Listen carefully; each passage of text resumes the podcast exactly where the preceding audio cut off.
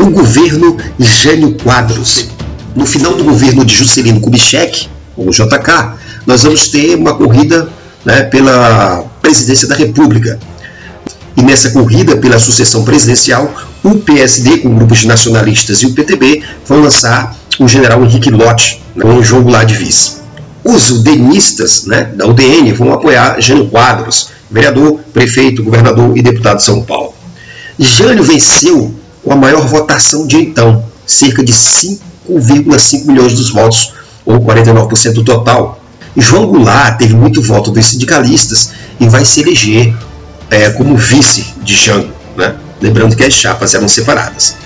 Portanto, a votação de Jango vai colocá-lo como vice de Jânio Quadros. De Juscelino a Jango, 1956 a 1964.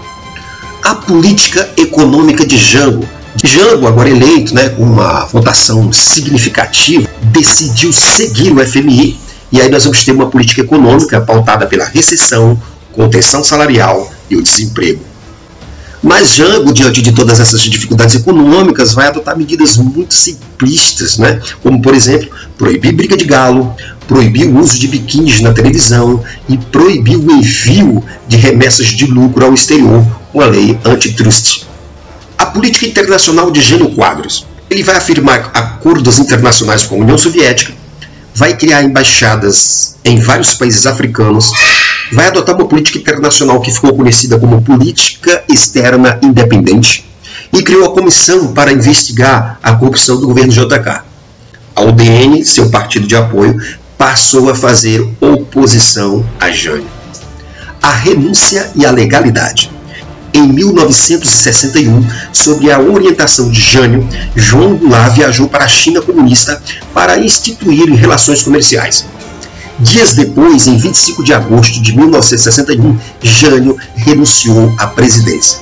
Pela Constituição, o vice deveria assumir, mas os militares não aceitaram a posse e obrigaram o Congresso a votar no impeachment de João Goulart. Os parlamentares não aceitaram a campanha pela legalidade, o governador Leonel Brizola do Rio Grande do Sul. Leonel Brizola, governador do Rio Grande do Sul, enfrenta os militares e exige o cumprimento da Constituição e a manutenção da legalidade democrática no país. Portanto, ele vai exigir a posse de João Goulart, e esse movimento ficou conhecido como Campanha pela Legalidade. O comandante do Terceiro Exército apoiou Brizola a UNE e sindicatos de todo o país declararam greve em todo o território nacional. A OAB, a UDN e a CNBB e demais partidos políticos apoiaram a campanha da legalidade constitucional. Apenas o governador da Guanabara, Carlos Lacerda, apoiou o golpe militar. Do presidencialismo para o parlamentarismo em 1961 Após muitas discussões no Congresso, é, resolveu-se aprovar em 2 de dezembro de 1961 a emenda constitucional que mudou o regime presidencialista para o regime parlamentarista. Agora, João Goulart, ou Jango, como era conhecido popularmente, assume o poder, mas não governa. Quem governará será um primeiro-ministro. O retorno ao presidencialismo e o governo de João Goulart. Jango toma posse em 7 de setembro de 61 ele vai enfrentar uma situação bastante delicada, contas públicas em descontrole, dívida externa preocupante, e assim ele adota um programa político chamado de reformas de base. As reformas de bases de João. Ele propunha reforma bancária, reforma fiscal, reforma tributária, reforma administrativa, reforma agrária, reforma universitária, a legalização do PCB, direito de voto aos analfabetos, controle de capital estrangeiro, monopólio estatal de setores estratégicos da economia. A volta do presidencialismo. Em 6 de janeiro de 63, por meio de um plebiscito, a grande maioria da população brasileira decidiu pelo retorno ao regime presidencialista. Mas Jango não consegue maioria no parlamento. As esquerdas o acusavam de moderado e o PSD se une ao UDN receosos das intenções de Jango. A Guerra Fria na conjuntura internacional acabava contribuindo para acirrar os conflitos aqui no Brasil entre a direita e a esquerda. Né? E a Revolução Cubana, ocorrida é, é, há pouco tempo, assustava os grupos conservadores aqui do Brasil, é, que se manifestavam de forma radical contra as medidas de Jango. A crise e a radicalização. Goulart tenta empréstimos com os Estados Unidos da América. É, estes vão exigir uma política de contenção de gastos para fazer esse empréstimo. Jango pula fora, pois isso sabia ele que acarretaria para o povo brasileiro em desemprego, congelamento salarial e recessão. E em janeiro de 1963, Jango anuncia seu plano trienal, que era composto de controle das contas públicas, controle da inflação, negociações com o FMI implantação de reformas de base. O plano trienal, à direita, foi recusado pelos empresários. Estes não aceitavam a restrição do crédito a eles pelo governo federal. Já as esquerdas, em relação ao plano trienal, exigiu a estatização imediata de setores considerados estratégicos para a economia nacional e a imediata realização da reforma agrária. Apesar das dificuldades do governo Jango, ele vai incentivar o comércio com os países soviéticos e latino-americanos, vai implantar a Eletrobras, vai implantar as bases da futura Embratel, inaugurou usinas siderúrgicas, inaugurou refinarias de petróleo e estendeu benefícios da Previdência Social para trabalhadores rurais. O radicalismo aumenta a partir de 63 entre a esquerda e a direita. A esquerda, em setembro de 63, né, um grupo de sargentos de esquerda vai tomar Brasília e em outubro de 63, Carlos Lacerda, governador da Guanabara, solicitou a intervenção dos Estados Unidos no Brasil. O estado de sítio e a FMP. Jango, com os militares, pede ao Congresso a decretação do estado de sítio. Né? Garantias constitucionais dos cidadãos foram suspensas, parlamentares do PTB não vão aceitar e Jango vai ficar isolado politicamente. Em 1963, a inflação chega a 78%.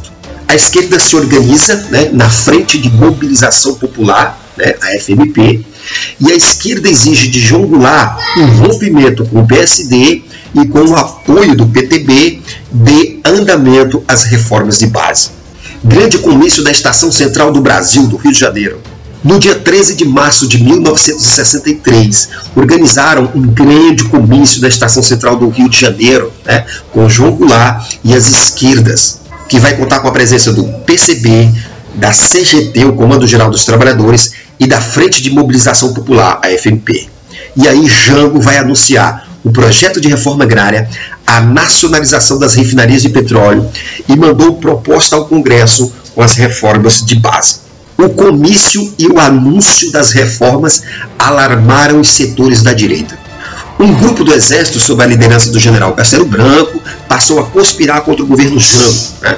E no dia 19 de março de 1963, em São Paulo, milhares de pessoas realizaram uma passeata contra Jango e contra as reformas de base. Esse movimento foi conhecido como a Marcha da Família com Deus pela Liberdade. O golpe de 64 em 31 de março de 64, manchetes de todos os jornais do país pediam a deposição de Jean. O presidente do Congresso, Auro Moura Andrade, lançou um manifesto declarando romper com o governo e pedindo às Forças Armadas para tomarem o poder.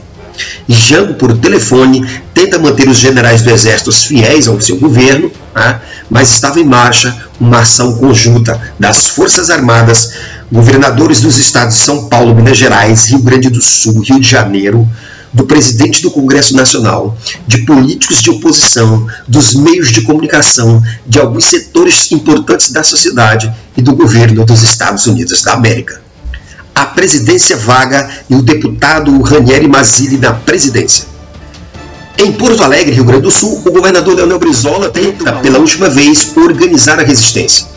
Mas no dia 1 de abril, Jango partiu para o Rio Grande do Sul né? e o presidente do Congresso Nacional declarou vaga a presidência da República. E automaticamente, pela lei constitucional, o presidente da Câmara, que na época era o deputado Ranieri Mazzilli, foi empossado como presidente. Eleições seguintes comprometidas para Magalhães e Lacerda. Carlos Lacerda e Magalhães Pinto, os líderes civis do golpe, eram candidatos às eleições seguintes. Né? Os militares diziam não ter um plano de governo e estavam apenas livrando o país do comunismo. E os militares se justificavam dizendo que eles não tinham plano de governo e que a intervenção militar tinha sido apenas uma medida política para livrar o país do comunismo de João Goulart. Mas Lacerda e Magalhães não contavam que os militares não entregariam o governo aos civis. Assim, nós temos o fim do governo constitucional e o início do regime militar no Brasil.